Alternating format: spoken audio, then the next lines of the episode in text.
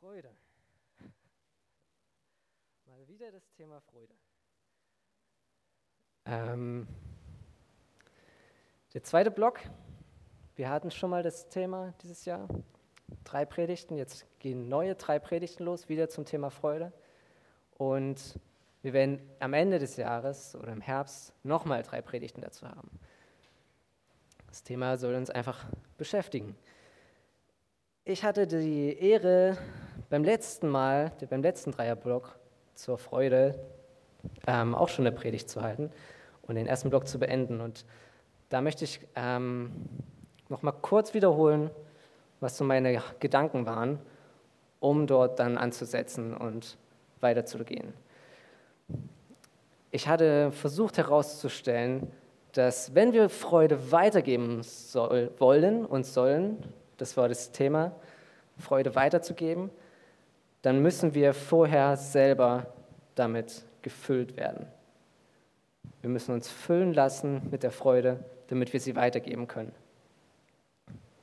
Obwohl ich an dem Beispiel der Fülle Gottes damals schon äh, erklärt hatte, dass die ganze Freude in uns ist und trotzdem müssen wir uns füllen lassen.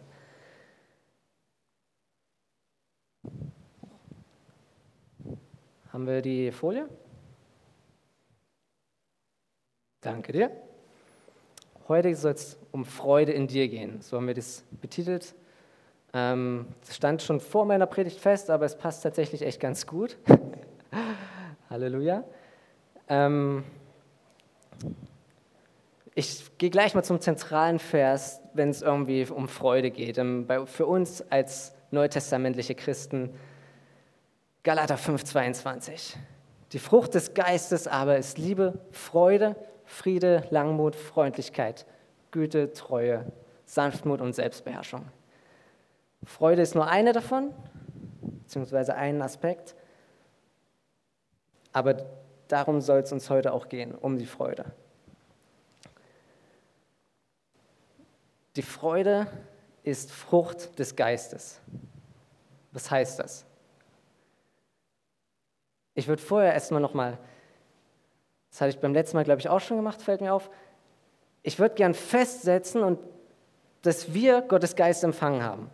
Ich gehe einfach mal davon aus, da könnte man nochmal drüber predigen, würde ich auch gerne irgendwann nochmal drüber sprechen, aber heute nehme ich es erstmal als Gesetz, dass wir Einheit darüber haben, okay, wenn du an Jesus glaubst, dann hast du seinen Geist empfangen. Hast du den Heiligen Geist empfangen.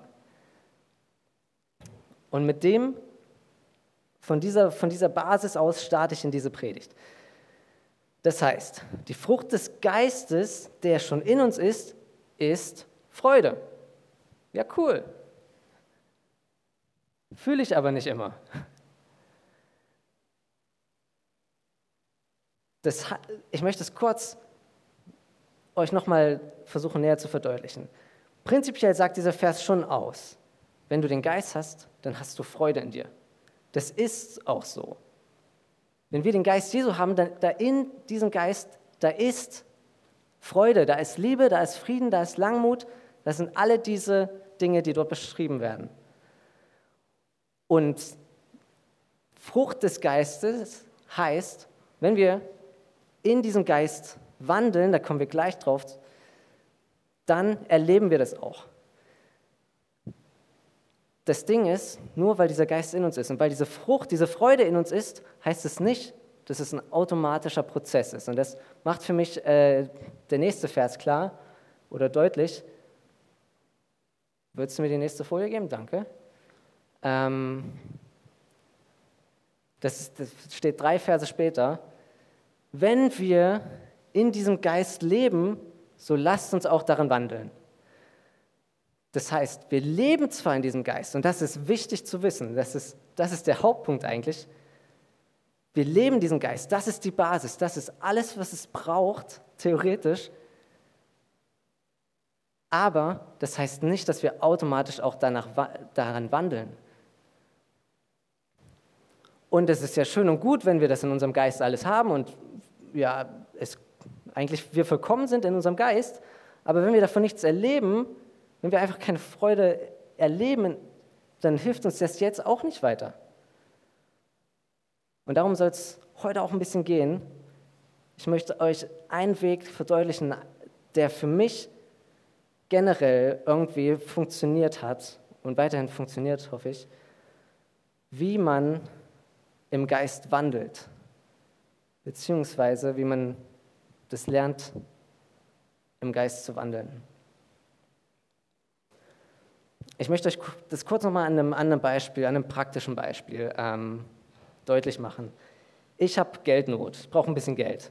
Und das sage ich jetzt einfach mal so. Und ich hoffe, ja, vielleicht fühlt sich irgendwer von euch angesprochen. und meinetwegen geht Steffi nachher nach Hause und sagt sich, oh, ich habe ein bisschen zu viel Geld. Ich überweise ihm was. So. Dann ist es erstmal schön und sehr gut. Und dann habe ich vielleicht dieses Geld auf meinem Konto, aber solange ich nicht weiß, dass es da ist, werde ich es wahrscheinlich auch nicht benutzen. Und wenn ich es nicht benutze, dann bringt es mir nichts. Dann habe ich zwar dieses Geld und ich habe zwar vielleicht auch diese Freude im Geist, aber es bringt mir nichts, wenn ich nicht weiß, dass es da ist. Und wenn ich dann auch nicht danach agiere. Meinetwegen sagt mir Steffi dann Bescheid, okay, ich habe dir ein bisschen was überwiesen. Und dann kann ich auch noch gucken auf meinem Konto und kann mir den Beweis holen, okay, es ist da. Und dann kann ich es auch benutzen, aber im Geistlichen ist es nicht ganz so leicht, weil wir da nicht immer einen Beweis haben. Ich kann euch jetzt sagen, Freude ist in dir. Und tatsächlich habe ich die, wenn man das mal sich anschaut, sind die Freude Gottes ist vielleicht 30 Mal in diesem Raum vorhanden, komplett vollkommen. Aber sehen tut man das nicht. Fühlen tut man das wahrscheinlich auch nicht. Und trotzdem ist es so. Aber es gibt keinen Beweis. Wir können nicht einfach nur einfach mal nachschauen schnell, wie auf meinem Konto.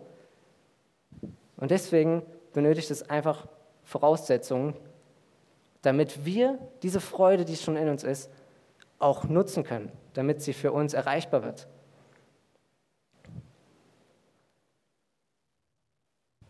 Und da gibt es einfach zwei Sachen, die ich heute, auf die ich näher eingehen möchte heute. Zum einen geht es aus dem nächsten Vers ein bisschen heraus. Ähm, Philemon, Vers 6. Ist ein Brief von Paulus an seinen Freund. Das ist nur ein Kapitel, deswegen auch nur Vers 6. Eigentlich geht der Satz zwei Verse vorher los. Ähm, er bedankt sich, er ähm, ist dankbar für den Glauben von Philemon und für die Liebe, äh, die er allen Heiligen gegenüber zeigt. Und dann macht er hier noch, ein, noch einen Satz. Damit deine Gemeinschaft im Hinblick auf den Glauben für Christus Jesus wirksam werde durch die Erkenntnis all des Guten, das in euch ist. Okay, was bedeutet das jetzt? Glaube wird wirksam durch Erkenntnis all des Guten, was schon in mir ist, was schon in dir ist. Das ist wie beim Bankkonto. Ich muss wissen, dass das Geld da ist. Wenn ich es nicht weiß, dann werde ich es wahrscheinlich auch nicht benutzen können. Und ich werde nicht wissen oder nicht, nicht glauben, dass es da ist und werde keinen Nutzen davon haben. Das erste ist Erkenntnis. Erkenntnis ist super wichtig, damit wir in dem laufen können, was Jesus uns geschenkt hat. Wir müssen das Geschenk sozusagen erkennen. Wenn, wenn niemand euch von Jesus erzählt hätte, wenn ihr nie eine Bibel gehabt hättet, wenn ihr einfach nie was davon gehört hättet, dann wärt ihr alle heute nicht hier. Und wir, niemand von uns würde an Jesus glauben. Wir, müssen, wir brauchen erstmal eine, eine, eine Verkündigung. In Römer steht das auch nochmal. Glaube kommt durch die Verkündigung. Wir brauchen erstmal Erkenntnis von dem, was schon in uns ist. Und das ist tatsächlich auch ein sehr zentraler Punkt, wenn ich sage, wir haben den Geist empfangen und mit dem Geist auch die Frucht des Geistes, dann ist das der zentrale Punkt, dass wir es schon erlangt haben. Auch da noch ein kurzes Beispiel, das eigentlich das Gleiche ähm, nochmal aufzeichnet. die Gesetze der Elektrizität. Hier sind, ich weiß nicht, ob euch das bewusst ist, hier sind überall Stromkabel durch den ganzen Raum, in den Wänden und so weiter. Ähm, das funktioniert alles auf der Basis von Prinzipien von Gesetzen, Naturgesetzen, wie Strom weitergeleitet wird mit einem Stromkreis. Braucht eine Stromerzeugung und ein Endgerät und dann funktioniert das und nimmt uns Arbeit ab. Das ist ein Prinzip, das gibt es seit Anfang der Schöpfung. Das war schon immer da. Gott hat es geschaffen und diese Naturgesetze waren schon immer da. Aber wir als Menschen haben erst ein paar Jahrzehnte gelernt, wie man das wirklich effektiv nutzen kann. Wir hatten einfach nicht die Erkenntnis, zu Jesu Zeit gab es das auch schon, aber der Mensch hatte noch nicht die Erkenntnis, er war noch nicht so weit, er hat noch nicht begriffen, wie Sachen funktionieren und konnte sie deswegen nicht für sich nutzbar machen. Und genau deswegen ist Erkenntnis so wichtig. Wir müssen erkennen, was am Kreuz passiert ist. Wir müssen erkennen, was, wirkt, was in uns ist. Was bedeutet es, dass wir wiedergeboren sind? Bei einer Geburt passiert was, da wird was Neues geschaffen. Wir sind eine neue Schöpfung. Wir haben einen neuen Menschen, ein neues Leben. Haben wir vorhin gesungen, haben wir letzte Woche gesungen, fand ich super geil. Richtig geile Lieder. Wir haben ein neues Leben. Was bedeutet das? Ich meine, ich habe das nicht gesehen, als ich mich damals bekehrt habe. Okay, neues Leben. Irgendwie hat sich alles, hat sich nicht viel verändert, so im Sichtbaren. Es war alles immer Prozess und so. Aber will ich gar nicht zu weit eingehen. Ich glaube, es ist einfach super wichtig zu verstehen, dass wirklich was passiert ist, als wir uns für Jesus entschieden haben. Da ist was passiert. Und diese, die Auswirkung dessen, dieses Geschenk, was wir empfangen haben, das gilt es zu verstehen, um es für unser Leben nutzbar zu machen.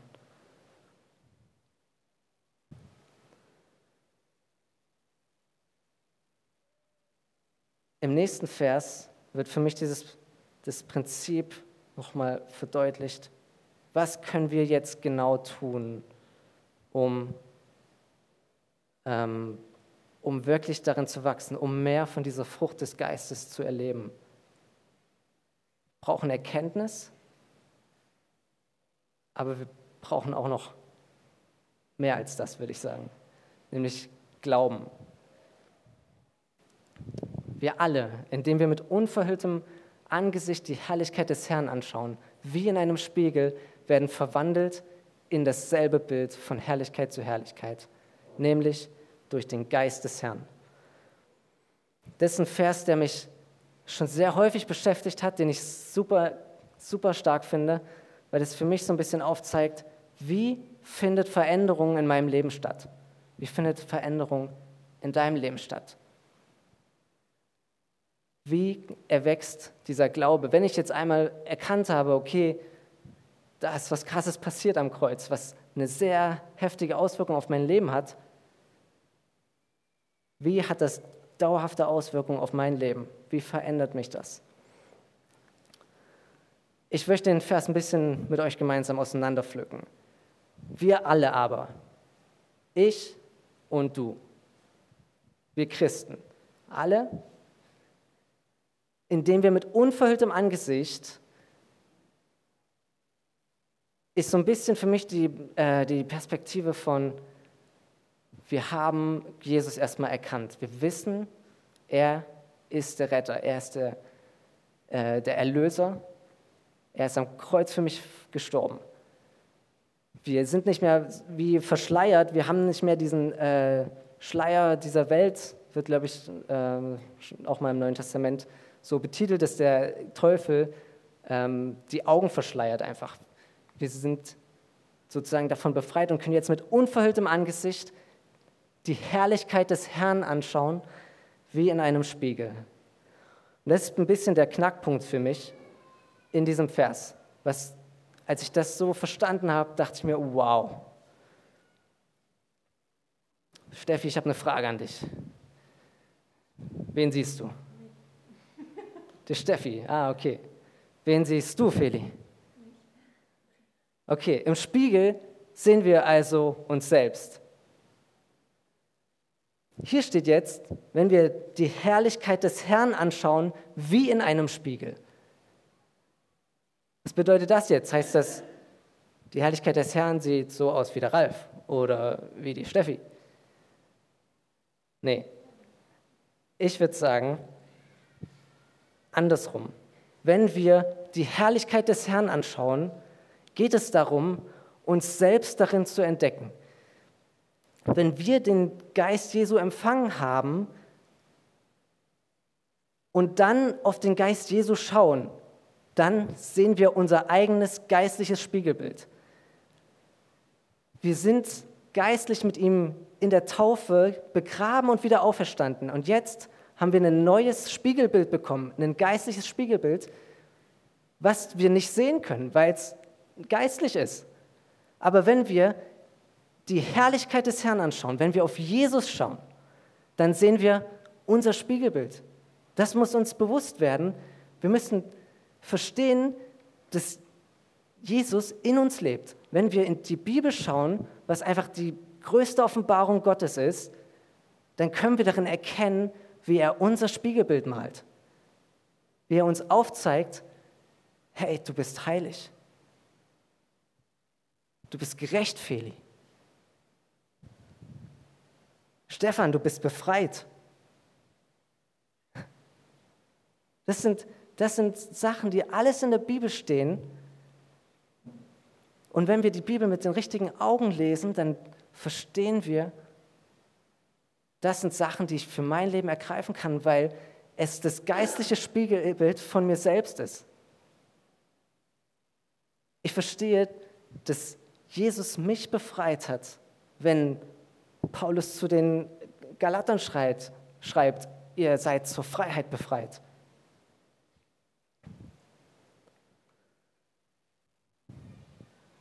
Okay, wir schauen in die Herrlichkeit des Herrn wie in einen Spiegel. Und die automatische Konsequenz davon ist, wir werden verwandelt in dasselbe Bild. Wir schauen auf Jesus und entdecken, uns selbst. Und das das ist das Prinzip, was ich dahinter verstehe, dass wir dadurch verwandelt werden. Wir schauen uns an oder wir schauen Jesus an und entdecken, Jesus lebt in mir. Und das hat Konsequenzen. Das verändert dein Leben, das verändert dein Denken. Und ich spreche nicht davon, dass wir das einmal, einmal sonntags machen in der Woche. Wir schauen mal auf Jesus und erwarten dann, okay, mein ganzes Leben verändert sich jetzt. Und ich habe nur noch Freude und es gibt gar keine Trauer mehr. Sondern es ist ein Prozess, in dem wir verwandelt werden. Es ist ein Prozess, der einfach eine tiefgreifende Veränderung aufzeigt. Und ich komme gleich noch auf den nächsten Vers, aber da geht es auch um eine Verwandlung. Das Wort ist das gleiche, was dort verwendet wird. Das ist Metamorphose. Das ist die Verwandlung von einer Raupe zu einem Schmetterling. Das nennt man auch Metamorphose. Das ist nicht nur okay, ich, ich lass mal was sein oder ich lies mal ein bisschen mehr Bibel oder so. Wenn ich hier von Verwandlung spreche, dann spreche ich von einer kompletten Wesensänderung, einer Verwandlung meiner Art und Weise, meines, meines Denkens. Und wir werden verwandelt von seiner Herrlichkeit zu Herrlichkeit. Und das vom Geist des Herrn. Der Geist, der schon in uns lebt, der bewirkt das.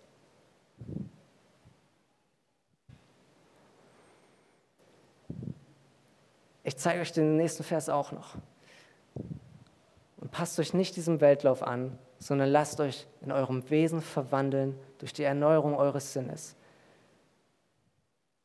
damit ihr prüfen könnt, was der gute und wohlgefällige und vollkommene Wille Gottes ist. Das ist noch die Konsequenz. Wenn wir uns verwandeln lassen und das in unserem Wesen, eine komplette Wesensveränderung, weil wir verstehen, mein altes Leben ist wirklich vorbei und es hat wirklich was Neues begonnen und wir erleben das mehr und mehr, dann hat das Auswirkungen und zusätzlich auch hier noch, damit ihr prüfen könnt, was der gute und wohlgefällige und vollkommene Wille Gottes ist. Hat jetzt mit Freude vielleicht nicht super viel zu tun, aber das ist einfach ein geiles Extra, würde ich sagen. Jetzt mal auf diese Predigt bezogen.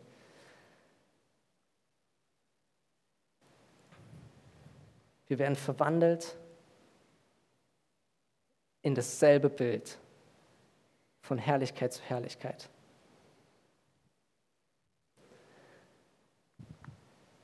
Es geht darum, dass wir wirklich ein tiefes Verständnis bekommen, was am Kreuz passiert ist. Dass es nicht mehr auf, unser, auf unsere Anstrengungen ankommt. Es geht nicht darum, wie toll wir sind, was wir leisten. Es geht nicht darum, wie oft wir in Sünde fallen. Sondern es geht darum, auf, das, auf Jesus zu schauen. Und sein Werk, sein Geschenk anzuerkennen das, was er vollbracht hat, als er am Kreuz gesiegt hat, seinen Sieg für unser Leben anzunehmen. So dass sein Sieg zu unserem Sieg wird. Er hat überwunden und Johannes schreibt, glaube ich, wir sind Überwinder geworden.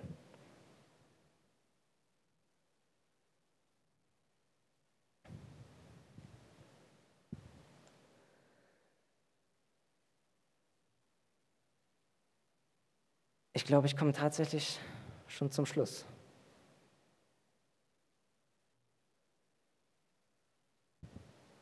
Ich will noch kurz beten.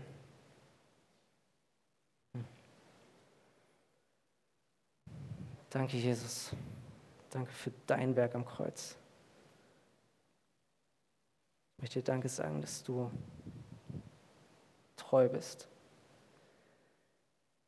ich möchte dir Danke sagen für dieses Geschenk, was du ermöglicht hast, was du uns zur Verfügung gestellt hast, ohne dass wir es verdient haben.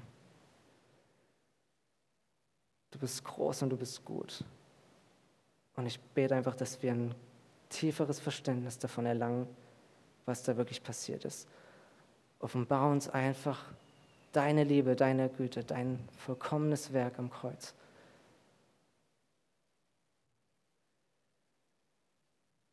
Jesus, nimm einfach unsere Leben hin und gestalte uns nach deinem Bild. Verwandle uns in dein Ebenbild, damit wir deine Werke tun, die du bereits für uns geschaffen hast. Wir lieben dich. Amen.